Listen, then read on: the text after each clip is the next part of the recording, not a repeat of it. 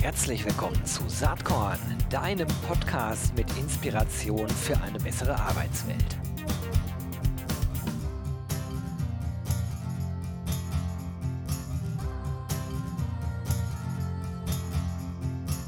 Hallo und herzlich willkommen zum Saatkorn Podcast.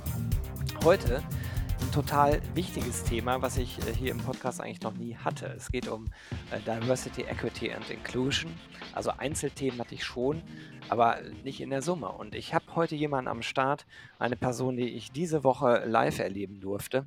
Ich war total beeindruckt. Äh, sie ist nicht deutschsprachig, deswegen switchen wir gleich auf Englisch. Ähm, und ich freue mich, total, heute Sarah Cordivano ähm, hier im Podcast begrüßen zu dürfen. So I switch to English now.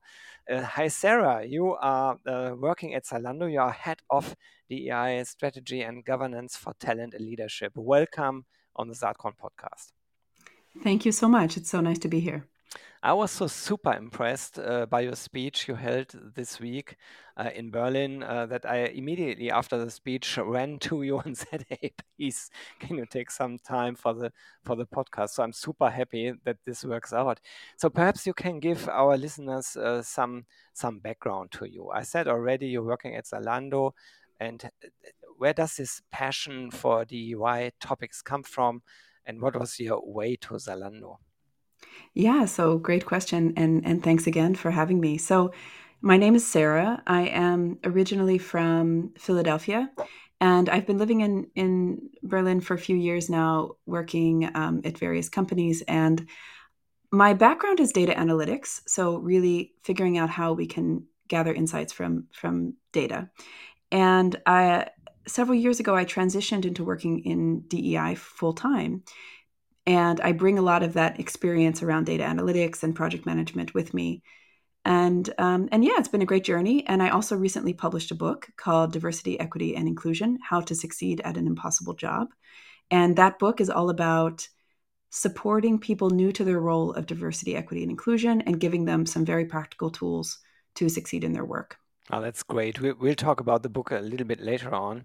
But perhaps uh, first, uh, for somebody who is perhaps not so um, uh, doesn't know so much about DEI. Why is it so important and why are you so passionate about it? Yeah, it's a great question. So I'm, you know, I think that DEI is just as important today as it has been yesterday and the day before, but it is definitely a popular topic of discussion lately. And I would say that Germany um, has DEI has come to the forefront in Germany in the last few years, and it's really been a wake up moment for many German companies. And perhaps not because those companies suddenly decided it was important, but often because employees, customers, and investors demanded it of those companies. Asked them where's your dei strategy? What is the diversity like on your board? et cetera. So yeah i mean i think this is this it's a it's a it's a popular topic because employees especially expect it to be a topic and they're looking actively looking for companies that are inclusive and diverse. And i think that's why we've seen such a such a trend in the last few few years. Oh, and well. yes. yeah yeah at the end of the day i mean my podcast here deals a lot with employer branding recruitment but also retention. Uh, so to make it really clear uh, looking from that perspective and and having the demographic change in mind it's it's really a core topic to uh, to gain new employees, but also to keep the good employees in a company, right?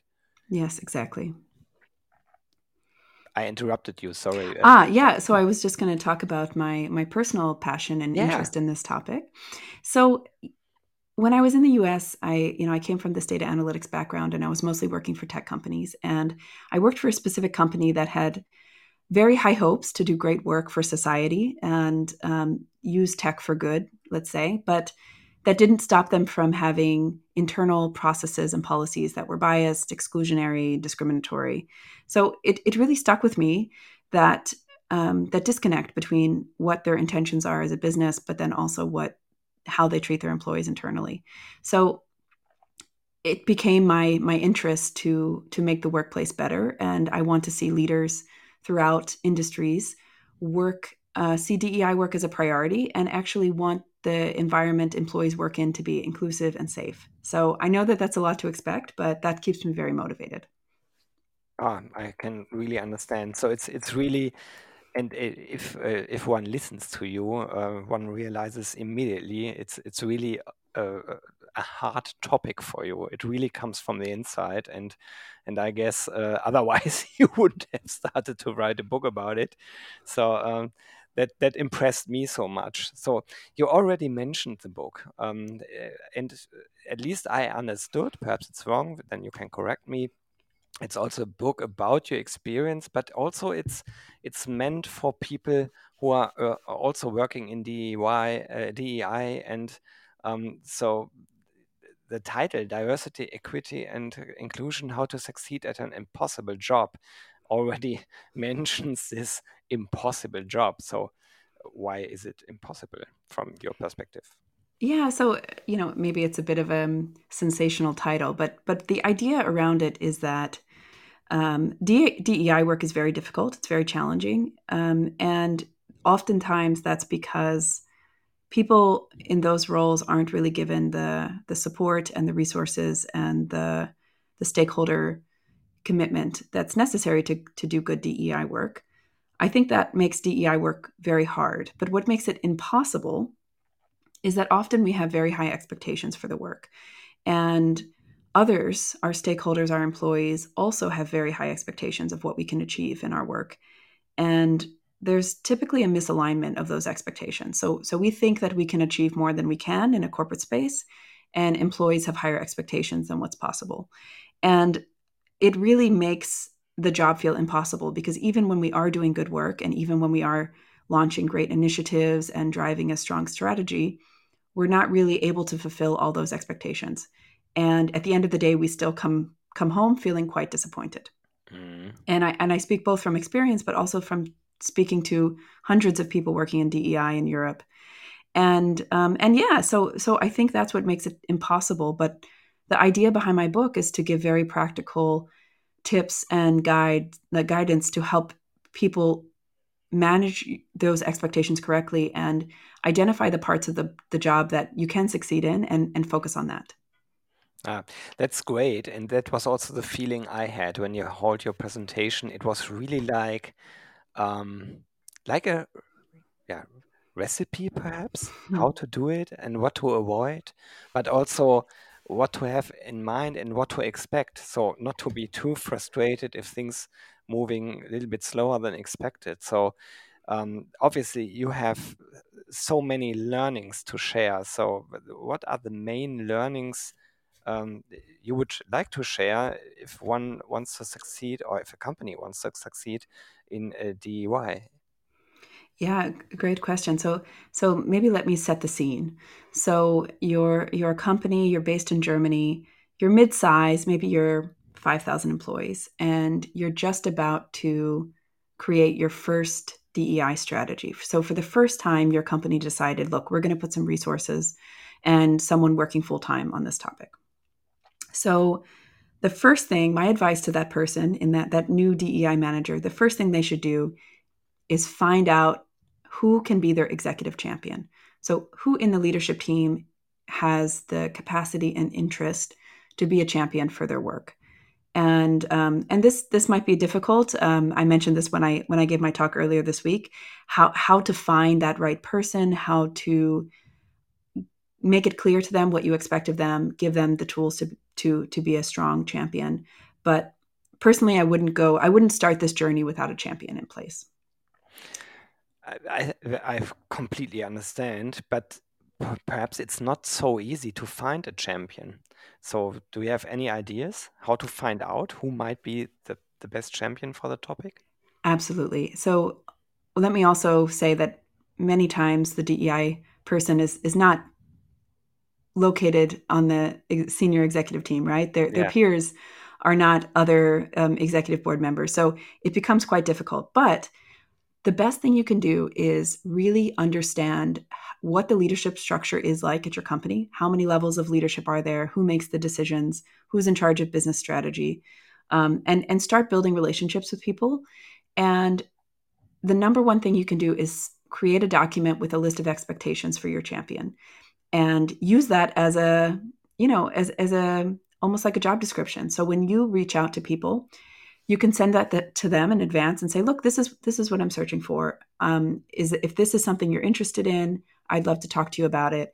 And it really sets expectations correctly from the beginning, so you don't have a champion who, you know, everyone loves to say yes. This always looks great on a on a CV, but you really want the person who accepts this this responsibility to to fully understand what they're getting into. Um, if I take a look at it from my um, position, not as a blogger or podcaster, but I'm also a CEO of a of a company, um, then I, I would always ask the question, why should I care? so uh, there's a lot of answers to to it uh, coming from a DEI perspective perspective, but I guess the document should should include expectations, but also give an answer. Why should one care? So why does it really make sense to focus on this topic and what to do and then what to achieve? Yeah, exactly. And I think that's such an interesting and important part of the journey for a leader. And I, I have a blog post that's all about diversity, equity, and inclusion for startups. So even if you're just a small company, how should you think about DEI? And an important part of that blog is helping that CEO or helping that founder go on their own learning journey to yes. figure out that that the DEI is important for the company, even if they're only, let's say, 10 or 15 people, because it needs to be a decision that they feel strongly about. If they just if they're just doing it because they feel pressure or an obligation to do it, it won't go very far. So I, I can only recommend this this blog post. Maybe we can put it in the show notes for this, um, because it really challenges leaders to to come to the conclusion on their own that this is a topic they need to care about. Yeah, super great. Great. Just uh, send me the link. I'll include it in the show notes for sure. Uh, of course, I will also include your book and uh, any link you want to have there. So, but let's assume you're successful. You found an executive champion for the topic. What's next? Great. So you've got your champion. The next thing is to set a strategy. And and let me let me explain why.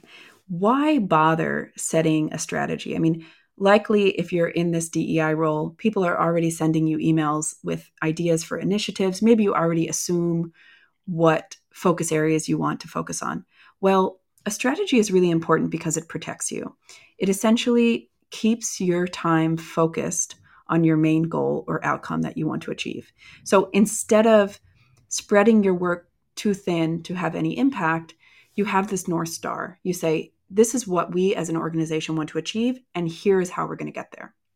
So, setting a strategy, I always suggest, is one of the first things to do because it lets you take a moment, take all the feedback across from across your organization, take any work that's already been done, and then get the right people in the room. So the people who who will actually be supporting your work and who who will whose input is very valuable to you, and have all those people together come come together and decide where you want to go. What is what are if if you could imagine yourself 5 years from now, how is your company different because you have focused on DEI? And then mm-hmm. once you've done that together, then you can work backwards and say, what initiatives do we need to put in place to make sure that we actually achieve, we actually get to where we want to go? Mm-hmm. This step you just mentioned probably is then really related to budget, stakeholders. So, so really make clear uh, how much money do we need and what do we really want to do to achieve those goals set up in the strategy, right? Exactly. So my typical advice is is at the same time you bring the strategy to the executive team to get sign off, you also bring the budget request. Mm-hmm. And here's why. You know, everyone likes to sign off on a strategy it costs them nothing, right? It costs nothing to put your name next to something and say looks great, right?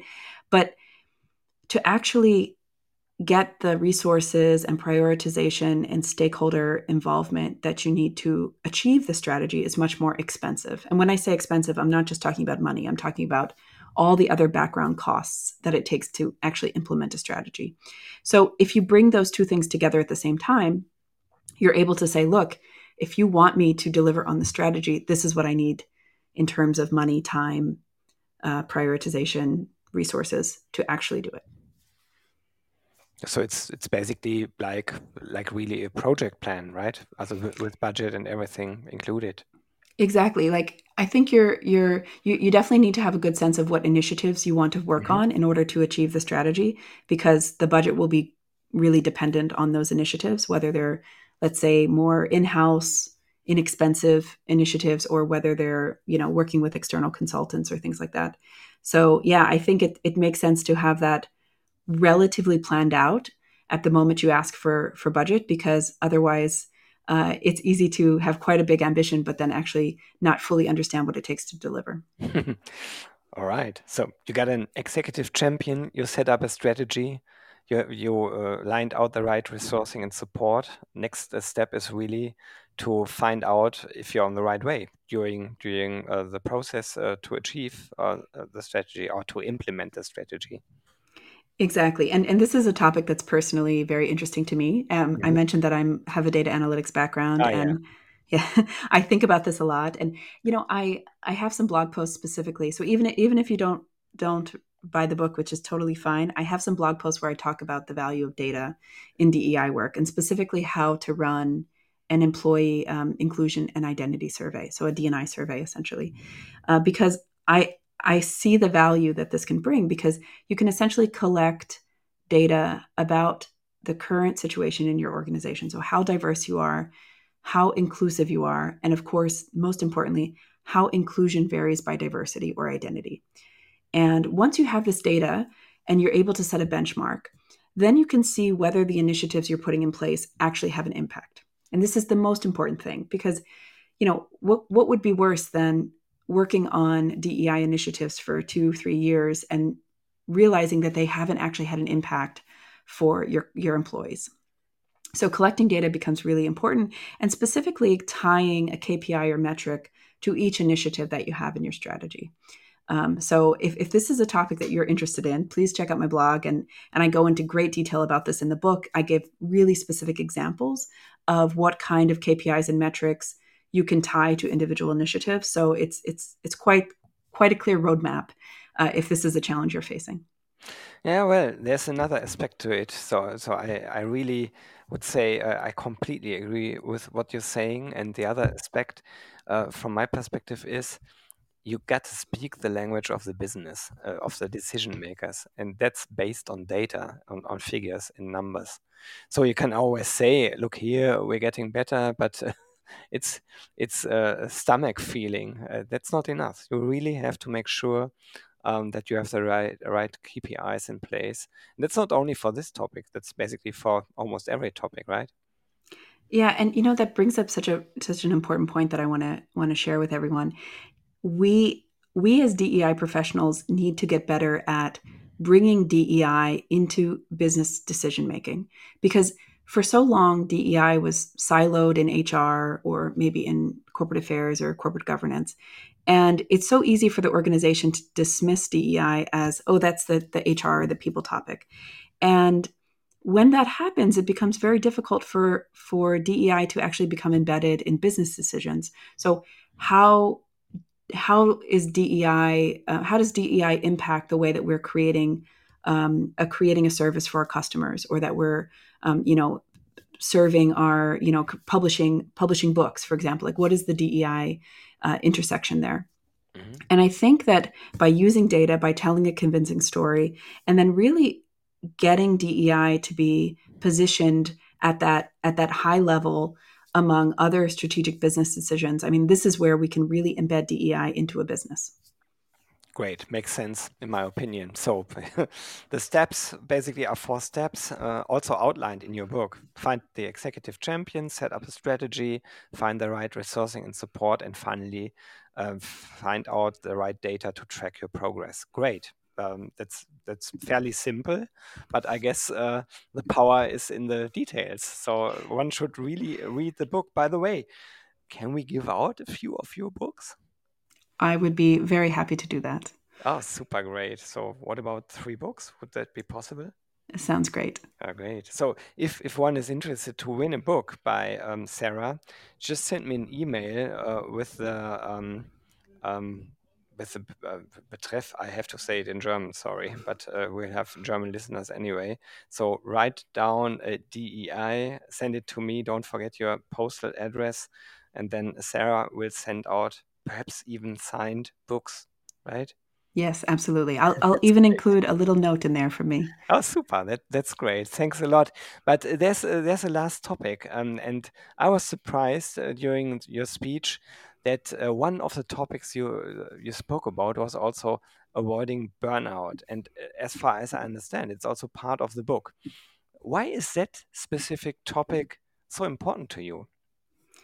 Yeah, so this is a good question. And, you know, DEI is such an interesting industry because people feel so passionate about DEI work. You know, often people idealize the work we're doing and really really want to come into the DEI space because they think finally they'll be able to do that type of meaningful, um, you know, critical work that they that they think is so important.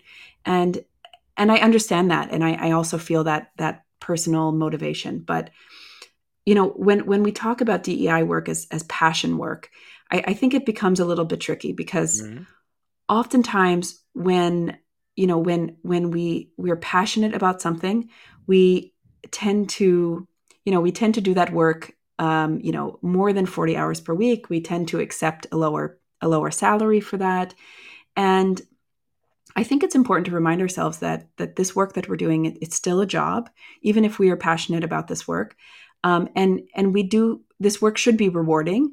Um, but personally, I think that the rewarding should the reward should be the salary, and um, hopefully, uh, you know, the some seeing our company and organization change. I mean, for me, that is that is rewarding, um, and I, I I think that very complicated relationship we have with the work you know feeling very strongly feeling, feeling passionate about this but at the same time still doing it as for for a paid job can be really challenging to to navigate and um, and the, the thing that i often say about this is is to remind ourselves that we need to um, have the right level of emotional distance in the work that we do mm-hmm. and also set boundaries correctly. And, and what that means is, you know, being very realistic and honest with ourselves and our stakeholders about what do we have control over? What is the limitation of our role? What are out of bounds in terms of our strategy? Um, and and with all that, with clarity and all that, it becomes much easier to have the right the right frame frame of mind for the work. And then maybe one last tip or, or idea I'd share about this is, is to make sure that when we when we aren't working, we use that time to to really refresh and and um, and give ourselves the space to to um, to to think about something else, to work on a project unrelated to work, to work on um, you know creative projects and outlets.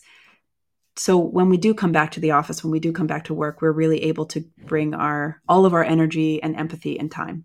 Super. That has a lot to do with self responsibility, I guess. Uh, and that's important for anyone, I would say, even if you're not working in DEI. Uh, it's, it's a very important topic you stress here. Uh, that that goes, of course, hand in hand also with the topic as mentioned by you before. So, great. I, I to me, it was very inspiring that you included that um, in your book, but also in your talk and now in, in the podcast as well. So, Sarah, uh, thanks a lot that you took time uh, for Saatkorn. I have a last question, uh, and perhaps it's a it's a personal question because Saatkorn has a claim. Uh, when I um, say it in English, it would be like uh, inspiration for better working world. So, is there anything that inspired you during the last weeks or so? Might be a personal experience, might be a job experience. Anything you might want to share with the listeners? Yeah, yeah. So the last few weeks, I actually spent some time outside of Berlin, and I, I was in Croatia and, and Greece, and it it was actually very inspiring because I got a moment to get out of get you know get out of my comfort zone, get out of my normal routine, and and yeah, meet meet new people and be in a different setting and see a, a different sunset, as they say. Um, and and it was really nice, and and I think it was a good reminder to me that I need to I need to make opportunities for myself to to see things in a different perspective and also get out of challenge myself to get out of my routine. And uh, that always gives me a little bit of energy and, and a boost and helps me uh, do a better job at, at work as well. Well, yeah, Sarah, thank you so much for this uh, great talk we just had. So I wish you all the best. Uh, keep your passion and um, all the best for the future work in DEI and all the best uh, for for your book. and and maybe I'll just say that um, feel free to connect connect with me on LinkedIn because I have a yeah. lot of talks coming up yes. at different conferences related to DEI, and many of those conferences are virtual and free. So do check them out, and um, you know, if you have the the spare time and energy, definitely uh, check out those events because it's a great way to network with other people doing really cool work in DEI, and also to maybe um, reignite your ish, uh, interest and passion on this topic. Great. All right, Sarah, thank you so much and all the best. Bye bye. Thank, thank you. Jo, das war diese Saatkorn-Podcast-Episode. Wenn du nichts mehr verpassen willst und dich überhaupt für die Saatkorn-Themen interessierst, dann abonnier doch einfach meinen niegelnagelneuen Newsletter. Und dann bekommst du jeden Sonntag frisch alle Artikel, alle Podcast-Folgen, außerdem noch meine wöchentliche Kolumne und die Verlosung der Woche in deine Inbox. Musst du natürlich nicht sonntags lesen, geht auch montags oder dienstags. Ich würde mich sehr freuen. Hier nochmal die URL saatkorn.com slash newsletter. Tja, dann bis bald. Ciao.